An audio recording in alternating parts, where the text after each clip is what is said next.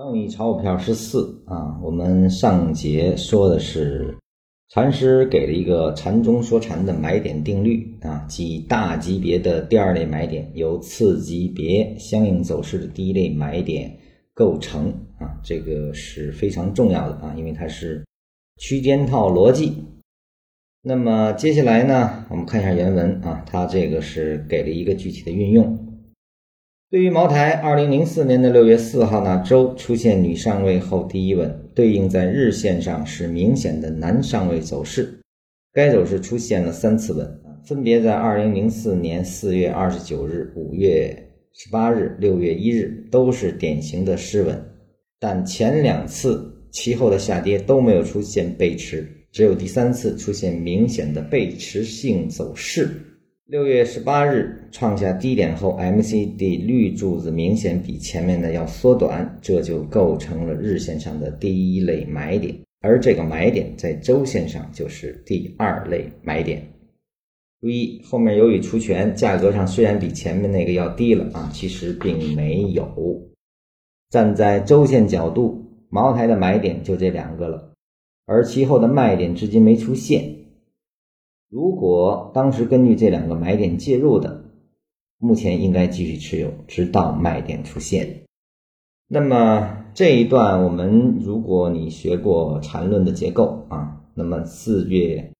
二十九号、五月十八号、六月一号这三次失稳，实际上是一个中枢构筑啊，这个是一个三十分钟中枢。而后呢，六月十八号整个完成了一个三十分钟的盘整走势啊。那么你要用 MACD 去看的话呢，它可能不是那么清晰啊，就是前几次的稳啊，实际上是连成一片的，包括后面零四年六月十八号的那个低点啊，所对应的 MACD 那个面积啊，跟前面实际上是连在一起的啊，你没办法把它划分开，所以 MACD 更多的是辅助啊，我们不能简单的用红了必须绿，绿了才能红之后再来去分析啊，不能用这个角度。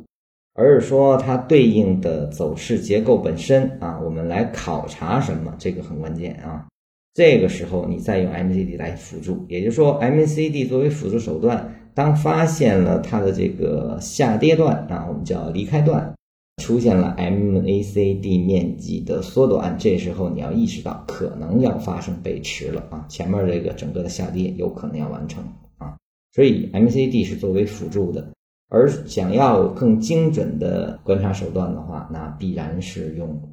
缠论的结构啊。如果你有更精细的缠论结构，你会看到零四年的六月一号第三次稳到六月十八号之间啊那一段的下跌，实际上呢，在内部结构上依然是有两个中枢啊，这个应该是一个五分钟的一个走势离开啊，所以说非常清晰的一个区间套下的运用啊。这个也是学禅论的根本啊，这个就是